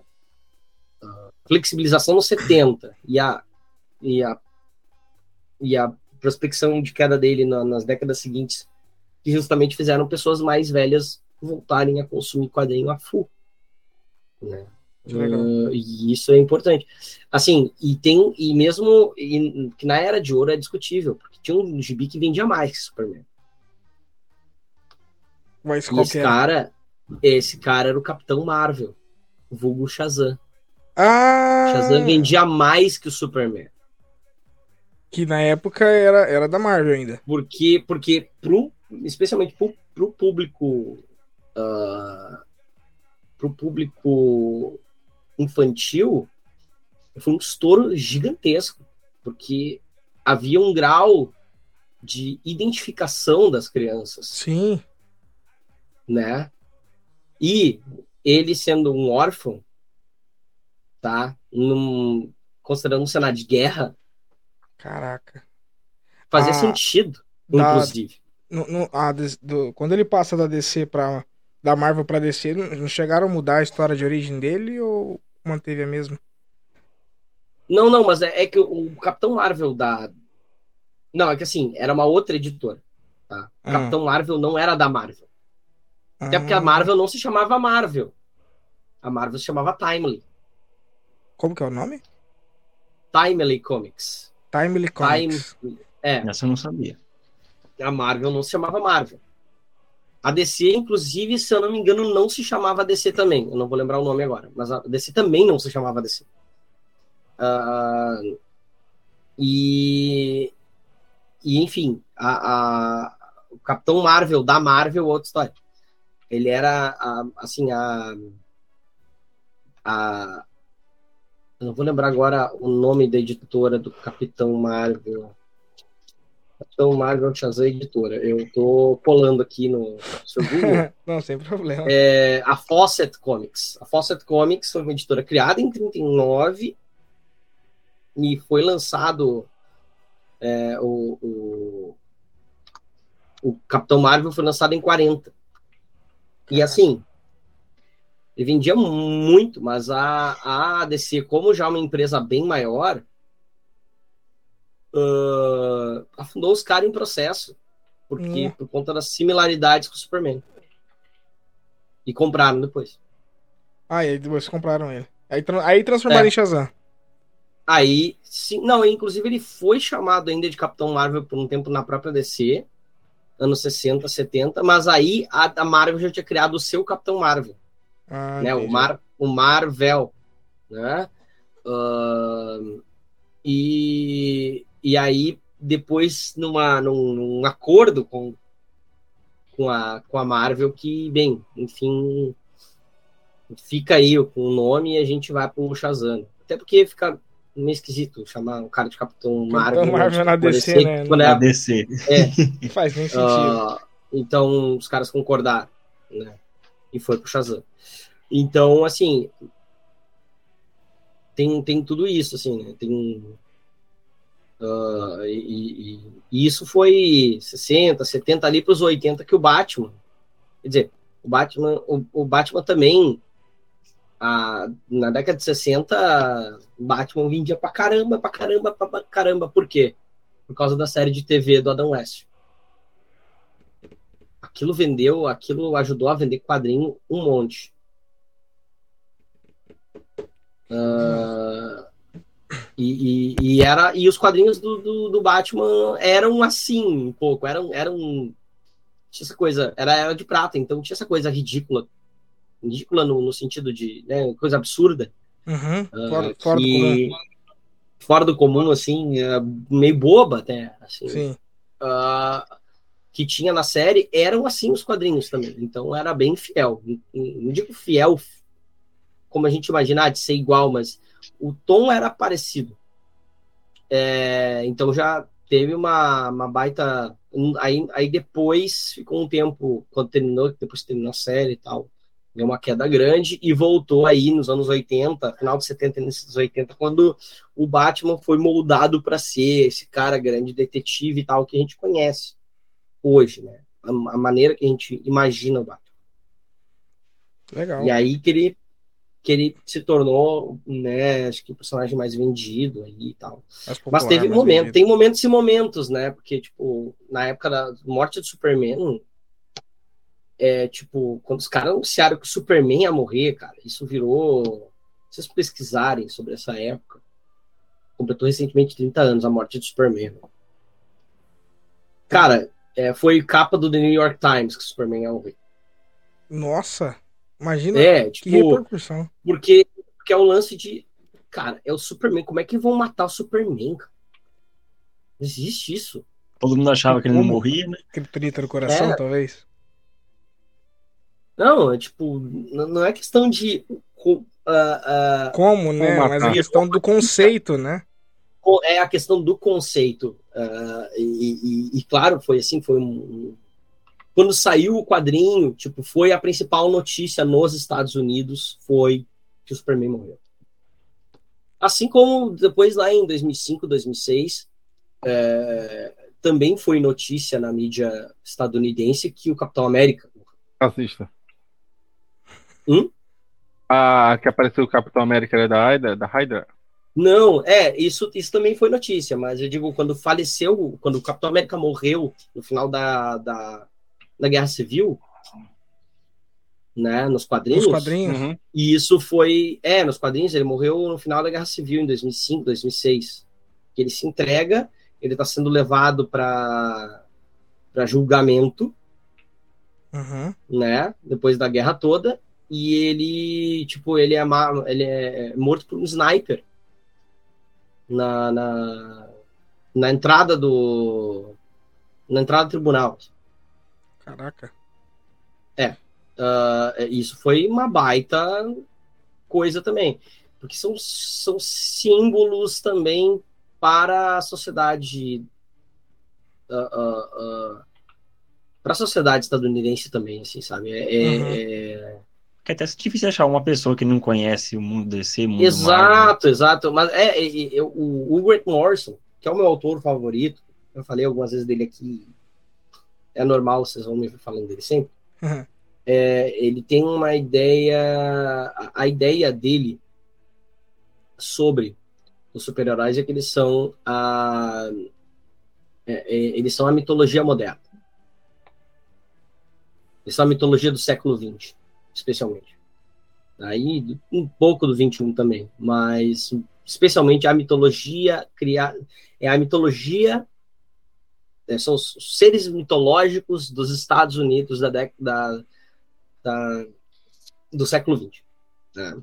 Ele é um autor uh, escocês, ele gosta demais né, de, de super-heróis, super mas ele, ele tem, é, tem essa visão bem peculiar. E eu acho que. Faz todo é, sentido. Assim, faz, faz, faz todo sentido. Faz todo sentido. Entrando, entrando dentro de DCU, vou Ô, Juninho, agora sim, cara. Todas, toda a sua primeira pergunta é pergunta sua. Pergunta é sua, meu querido. ah, tá. Você, né, Marcelo, um grande conhecedor, você saber qual o arco que você acha que poderia ser adaptado nos quadrinhos para o cinema que faria um impacto, um impacto grande em si? Hum, cara, eu eu tenho acho que hoje, a gente considerando questão é, de multiversos que está em voga agora, né? Com, uhum. com, essa é uma porta que foi aberta e até para os filmes da Marvel também. Mas apesar de já ter tido uma adaptação para séries da Crise das Infinitas Terras, eu ainda acho que a crise original dava um baita, dava, dava uma trilogia de filmes. Original, né? Sabe? Porque é muita coisa que acontece. É, é, e ao mesmo tempo, assim, mesmo que você não. É, os filmes mais recentes sobre o multiverso demonstram que tipo, você não precisa conhecer todos aqueles personagens é. para conseguir entrar na história. Sabe? Você consegue entrar na história. É, então dá para apresentar a gente de 50 mil terras diferentes em, em sei lá, um, um Senhor dos Anéis inteiro de duração uhum. e fazer tudo aquilo acontecer. Eu, eu gostaria muito. E, e, eu acho que isso, já, isso poderia. Pode acontecer. Inclusive, né? no momento atual. Você acaba prestigiando você, se você faz uhum. isso, você prestigia a capacidade de entendimento do fã em si, entendeu? Em, uhum. em também em passar um filme inteiro onde ele vai estar tá acontecendo muita coisa, só que ele, você, você confia na capacidade de entendimento é, dele. É, eu acho que acho que uma vai para esse lado da referência, né? É legal. Uh, outra, uh, multiverso é algo em voga, é algo acho que é comercialmente interessante. Uh, e Aí tem outras paradas, né? Como, por exemplo, a gente está hoje, como eu falei para vocês, é um momento muito específico, a questão da Warner Discovery, e é um momento no qual o DC, uh, uh, DCU precisa encontrar um, um, um, encontrar uma uma identidade exata uhum. assim uhum. e eu acho né? que é uma é eu acho que é uma forma de pensar bem na direção de arte de um filme como esse e fazer um negócio uh, que arrume a casa de forma cronológica, né? Porque se tem, esses caras querem ter uma, um projeto de filmes e tal e coisa. Bem, essa história destruiu tudo, reconstruiu tudo, então é uma história acho que boa para isso. E ao mesmo tempo, é, também dá para pensar, desculpa, Todo mundo tá também som domingão à noite, tá doido. É, domingão à noite, né? é, domingão, galera. Mas ah, também é uma forma de, de, de construir um, uma coisa que ao mesmo tempo seja leve, se a gente pensar numa direção de arte, num negócio assim, estabeleça um, uma forma de fazer esse universo e ao mesmo tempo coloque uma coisa séria né? Coloca uma coisa assim mais não um vilãozinho negócio, não, tá tudo sendo destruído, sabe? A, uhum. a coisa é importante, sabe? Estabelecendo bem isso, assim, eu acho que dá. Eu acho que eu eu eu, eu adoro demais a crise original, então eu também sou muito fã da ideia de fazer isso. Qual que é a tua expectativa assim pro pro, o, pro DCU, né, com os filmes que estão por vir? Porque, vamos pegar um exemplo que o último que saiu agora, de Adão Negro, eles confiaram bem na capacidade de entendimento dos fãs ao colocar mais personagens dentro da história. É, não só o Adão Negro em si, muita gente pensou que o Shazam ia ter participação, que o Superman. Olha, eles acabaram apresentando. E tem a, a, equipe da justiça lá, como é? Comunidade Sociedade, Sociedade da Justiça. Sociedade da Justiça. Uhum. É, não, é, é, é, não, eles não param para explicar e tal, né? Isso já é, já vi também por aí, mas é o seguinte, eu acho que tem, no caso específico do Shazam, tem algo que é a capacidade também, é, é, não, não é apenas um filme desse, desse, é um filme do The Rock. Hum. O The Rock é o The Rock, é, né? Ele carrega o filme. Uhum. Tipo, eles confiaram no filme porque é o The Rock. The Rock em si vai vender. Entendi. Né? É, uh, não, e, e é, e é jogada acertada. É, eu, eu adoro quando a crítica ela dá uma nota muito baixa e os fãs eles levantam o filme lá em cima. Cara, eu, gostei, eu gostei, gostei do Mas eu, mas eu acho que mas eu acho que tá tudo bem fazer isso, sabe, Vini? Sim. Porque porque a, a questão da crítica, é a análise crítica faz que o público faça são, são análises diferentes, são, são pontos diferentes. Uhum. A, a, crítica tem, tem uma missão de, um olhar falar técnico, sobre a, né? um olhar técnico, a qualidade do filme em si, sabe? É... E, cara, quem é que não gosta de uma. Quem é que não gosta de uma trecheira? Uma porradaria, né? É.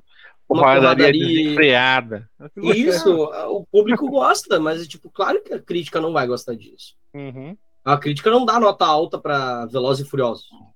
Blockbusters, né? É, tipo. É, é, é, sabe, eu acho que. Eu acho que ficou. Hum, a Marvel deixou um pouco as pessoas desacostumadas com isso. Uhum. É, quando conseguiu fazer alguns ótimos filmes é, e acabou. Parece que tem que ter as duas coisas. Não tem. Não é, é necessário, né? Não, isso a gente já falava lá em. Lá em isso a gente lá no Terra Zero, a gente falava isso lá em DVS. Porque é um filme que, apesar de tudo, teve, teve acho que foi 800 e poucos milhões, rendeu. Caraca. Sabe? Sim. O... Só que não foi o bilhão dos Vingadores a coisa. Então é uma questão tudo de expectativa. E vocês estavam justamente perguntando sobre expectativa.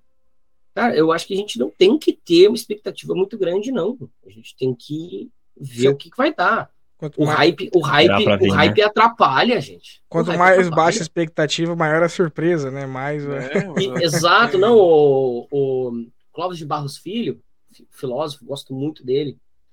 É, eu li um, um, livrinho, um livrinho de bolso que uhum. comprei na Livraria Cultura. É, que se chama, se chama Felicidade é Inútil. Tá? Eu estou indo para um outro lado aqui, mas ele, claro, ele, não, ele aponta para isso. Super interessante. felicidade, tá? Felicidade é a superação da expectativa. Então, se a sua expectativa é muito grande para qualquer coisa, vai ser muito fácil você se decepcionar, que sim, sua expectativa tá lá no alto, tá? Uhum. E o negócio até é bom, mas não chega na régua que você tava. Falta pouquinho você vai ficar triste mesmo que o filme seja ótimo. Uhum. Agora, se eu for lá, ah, vamos ver qual é que é desse filme. Pode ser uma porcaria? Pode. Pode. Inclusive tem direito de ser uma porcaria. Sim. Tecnicamente. Tem, tem o direito de ser uma porcaria. Porque, né? Não só vão ter filmes é, bons, né? Exato. Uh, seres humanos fazem esses filmes, logo vai ter erros. Uh, e aí, aí você, pô, você fica muito mais feliz com o resultado, sabe? Tipo, por exemplo, uh, eu tive isso foi com o que, gente, de super-herói recente? Ah, eu, eu tive isso com. Cara, eu tive isso com Logan. Porque vinha de vários filmes bem ruins de Wolverine. E, cara, eu fui no cinema ver aquilo e eu chorava. Caraca é um negócio tocante, Sim, sabe? Tem muita gente não É uma carga dramática grande, negócio, sabe? Eu, eu falei demais no filme, sabe? E, e eu me surpreendi demais, porque eu não fui, eu não fui esperando um filme, por mais que o pessoal, ah, não sei o que, não, eu, eu, eu não embarquei no hype total, isso vamos ver qual é que é disso aí. Uhum. Sabe? Eu acho que a gente tem que ter menos hype essa construção de coisa em cima de hype, hype, hype, hype, o hype ele não faz bem para nós a longo prazo. Não estou nem falando, ah, não faz bem para os produtos, também não faz bem para os produtos, mas não faz bem para nós seres humanos. Um... Tá? Porque é expectativa demais gerada no negócio que você não é faz é, ideia se vai ser bom. A gente tem um comentário é. legal da, da audiência aqui, que é do Fernando. O Fernando ele falou o seguinte, que uh, o Fernando a gente acabou de comentar, mas eu vou ler o comentário porque a respeito do, do episódio que ele escutou do, do canal de vocês. É, quando der, podia falar sobre os planos editoriais da DC para 2023, que foi tema do seu último Drops, e falar dos planos da Liga da Justiça nos quadrinhos. Sim, podemos, mas a, a, a, acho que assim. É... Passando rapidamente, até para a gente não sair tanto do, sim, sim, sim. do, do assunto, a gente já está mais em cinema, mas assim, o, a, a, nova fase, né, começa já em janeiro, o Dawn of the DC, o alvorecer da, da, do universo DC, é, tem, tem assim uma série de apostas novas, de mudanças criativas, é, mas que são mudanças bem, na verdade, bem. Tá se apostando no que se sabe que vai ganhar, entendeu? Não, não, não tá se fazendo nada muito fora da caixa. Algumas coisas, assim, mas nada de muito. É... Até porque essa é um pouco a diretriz hoje da Warner Discovery, né? Então, não vai não, não vai dar uh, não vai não vai dar não vai revolucionar o mercado né uhum. mas essa essa linha vai ter né é, tipo, vai ter uh, uh, revistas aí mais clássicas algumas coisas mais novas é, tem coisa que não foi anunciada ainda por exemplo a gente teve anúncio o que vai acontecer por exemplo com a revista Mulher Maravilha a gente não sabe é, talvez continue com quem está fazendo, né? Que aqui foi anunciar coisas novas. Né? E, e, enfim, isso depois da, da crise uh, da, da crise sombria, né? E aí e tem um outro evento que ainda vai acontecer em janeiro, que é o Lazarus Planet, Planeta Lázaro. É, eu acho que assim vem vem numa esteira legal, assim, vem numa esteira legal de, de colocar até com a volta de algumas pessoas, né? Por exemplo, o Mark Wade, né? Vai escrever o Shazam que vem. E, eu tô bem empolgado com essa revista. Mas a gente vai ter uma nova revista do Arqueiro Verde de volta, tava um tempinho sem. Uh, Patrulha Destino vai voltar a ter também um, uma revista regular. É, a gente vai continuar a ter o, o Superman John Kent numa outra minissérie né? E ele também vai continuar aparecendo na, em Action Comics, que vai ser uma revista que vai ter tipo duas, três histórias por, por, uh, por edição. Uh, né? Então vai ser uma revista assim mais com historinhas mais curtas e tal, mas mas mais mas para falar sobre a família Superman né, como um todo. Então é, bem interessante assim. Eu quero quero ver o que vai acontecer. Legal. Eu não sei o que vai acontecer com a Liga da Justiça depois disso, eles não anunciaram ainda o que vai acontecer. Né? nesse exato momento, não temos uma revista da Liga, que a Liga, em tese, morreu. Uh, leiam, leiam Crise, crise Sombria, tá? Para entender melhor, eu não vou dar spoiler. Uhum. É, mas em tese morreu a Liga, então vamos ver, vamos ver assim é, é, como é que vai ser eu tô eu tenho alguma expectativa, mas algum, algum, alguns autores ali são, são caras que a gente pode ter certeza que vai ter um trabalho bom. Uh, então, assim, não, não tem, não tem, acho que não vai ter muito com que se decepcionar. Não sei se vai ter nada assim super, uou, que quadrinho foda. Não, não sei, acho que não, acho que não. A gente vai ter, acho que uma, uma linha bem coesa, né? Acho que isso já é bem importante. Não, beleza.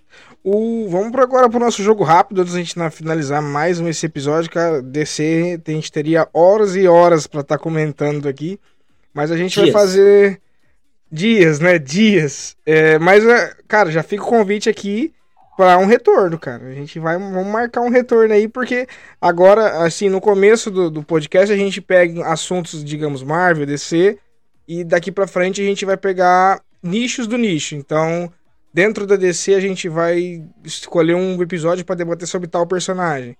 Um episódio tal. E aí, cara, fica o convite. Você, meu Deus do céu, você tá super convidado, super bem-vindo. E super vamos. Entendido. Vamos fazer agora o nosso jogo Obrigado. rápido aqui, onde nós quatro vamos escolher, primeiramente, o herói preferido. Vou começar por você, Juninho. O Batman. Batman. Você é, lê... é, o que não tem poderes, né, meu querido? O poder dele é, é o preparo. pra mim, o Aquaman, cara. Gosto do Aquaman. Cara, eu, eu, vou falar o meu, deixar o Marcelo por último. É... Cara, eu, eu gosto eu gosto do, do Superman, mas o que mais me intriga é o, o John, que é o, Como que é o nome? Eu, é o. Caçador de Marte. Caçador de Marte. Cara, eu, ele. Eu falo por causa dos, dos desenhos, das animações. Ele era muito. Ele, ele, também pela liderança, mas eu gostava do Superman e do Caçador de Marte. E tu. É, não, eu, eu sou. Eu sou um grandiosíssimo fã do Superman, assim. Superman. É, tem, tem. Pra mim, eu, o que tiver saindo, eu, eu leio, nem que seja para falar mal, mas eu leio. mas lê. E o vilão, Juninho? Seu vilão. O vilão que você mais acha da hora ou mais acha. Lex, Lex Luthor. Lex Luthor. Coringa pra mim. Estou com dificuldade em entender no momento. Eu acho o Lex muito da hora, cara. A minha Alexa, Alexa, ela Alexa querendo participar do podcast. É... Cara. Hum... Cara, eu gosto muito do Coringa. Mas. Ah, eu vou ficar com o Coringa. Vou ficar com o Coringa. E tu, Marcelo? Cara. Uh, eu, eu vou ficar hoje, assim, eu penso muito é no Exterminador. Exterminador. Slade. Slade. uh, é, eu, eu acho que tem uma série de, de, de, Tem uma questão que é, ao mesmo tempo, tem os planos dele, e ao mesmo tempo tem umas tretas bem pessoais, assim, com, com os titãs e com outros personagens, que eu acho que isso dá umas camadas bem interessantes para ele. E tem a revista do, do Renascimento, do, do, escrita pelo Christopher Priest, que é maravilhosa, recomendo demais. E pra gente encerrar, o grupo preferido de vocês. Vai lá, Juninho, o grupo. Cara, deixa eu ver. Se quiser, eu começo. Eu já tenho na ponta da língua. Vou começar. Esquadrão Suicida. Adoro. Side ah, Tiro, tirou da minha boca aí. pra mim é bom, é. bom demais também. Eu gosto bastante também, cara. Gosto bastante. Cara, mas tem Acho bastante aí. Tem Jovens Titãs, tem. Jovens Titãs eu não gosto muito, não. Tem Sociedade da Justiça, é, da Justiça. Eu, eu, eu, fico, eu fico com a Patrulha do Destino. Patrulha do Destino. É, a Patrulha do Destino é. Eu acho que é, é, uma, é uma coisa. É, é, uma, é uma família é uma família de verdade. São pessoas completamente disfuncionais. Caraca convivendo e resolvendo as coisas porque tem que resolver, não porque, não porque eles querem. Uhum. é o jeito. O... É. Tem. Quem, quem mais, cara? É... Ah, tem a tropa dos Lanterna Verde também, pô. Eu gosto da Liga da Justiça. Eu gosto da Liga. A Liga já teve 4... 300 formações, né? Nunca. Uhum. A formação original, só pra gente encerrar. A formação original da Liga da Justiça é o que? O Super A formação original da Liga, não, se não me falha memória, não tinha o Superman. Olha. Uh, é. O Superman, é, ele junta todos dele e não dá o Superman, né? Não, não, não, não era. é, até porque uma. É, o grupo original era. Era. Ah, não, era não, é a sociedade daí aqui, mas a Liga da Justiça ela era Aquaman, Mulher Maravilha, Hal Jordan, Barry Allen. É... O... eu, acho que era, eu acho que era todo mundo, até o, o Caçador de Marte. Aqui, ó. Aquaman, Caçador de Marte, Flash, Barry Allen, Lanterna Verde, Hal Jordan e Mulher Maravilha. Eram ah, cinco. legal. Hum, Eram cinco. o Super-Homem, né? Não tem o Super-Homem. É... Não tem o Super-Homem, não tem o... O Batman também. Não tinha, não tinha nem o Batman na, na, primeira formação. É. Uh, na verdade, esses cinco, mais o Batman e o Superman, também são a formação da Liga do, do Morrison, né? E, e a base do, da, do desenho, né? Ah, é, verdade. É, é, isso aí, né? É, é a Liga X do desenho era. É, isso aí. Junto com o Cyborg. Bom, é... cara, a gente chegou. Chegamos ao final de mais um episódio. Uma hora e meia às vezes parece pouco, né, cara? Porque tem coisa pra caramba pra falar. Mas eu queria que o pessoal tenha captado muita informação, muito interessante, muito bacana a participação do Marcelo. E fica o convite. Fica o convite para próximas, próximas edições. Todo mundo. Depende da disponibilidade de todo mundo, a gente sabe como que é. Mas, cara, fica, fica o convite aí. A gente vai ter a gente vai ter brevemente também um debatezinho Marvel versus DC, que também tá super convidado a participar. E... Ah, vai dar muito bom. Galera, quem ficou aqui até o final, né? Lembra a gente, lembra de se inscrever no canal. Qual vai ser a qual vai ser a a má sorte desse episódio para quem não seguir a gente, Juninho? Cara, a má sorte desse episódio, você vai comprar uma Shinerai e você vai passar todo o final de semana no mecânico. ah, beleza. Então, se você não quiser, se você não quiser ter um valor de manutenção esse final de semana com o mecânico, siga a gente, curta, ative o sininho e fiquem ligados. Quarta-feira, like. quarta-feira é. tem, quarta-feira sete e meia episódio sobre Piratas do Caribe e domingão episódio sobre Magic the Gathering. Beleza? Magic, Bom, nosso joguinho amado. Nosso jogo ah, amado. Lembrando, Lembrando que vai queimar estator e retificador dessa moto, tá? Tchau. Bom, agradeço, agradeço a participação de vocês. Obrigado, pessoal. Até a próxima e um grande abraço. Valeu! Falou, meus queridos.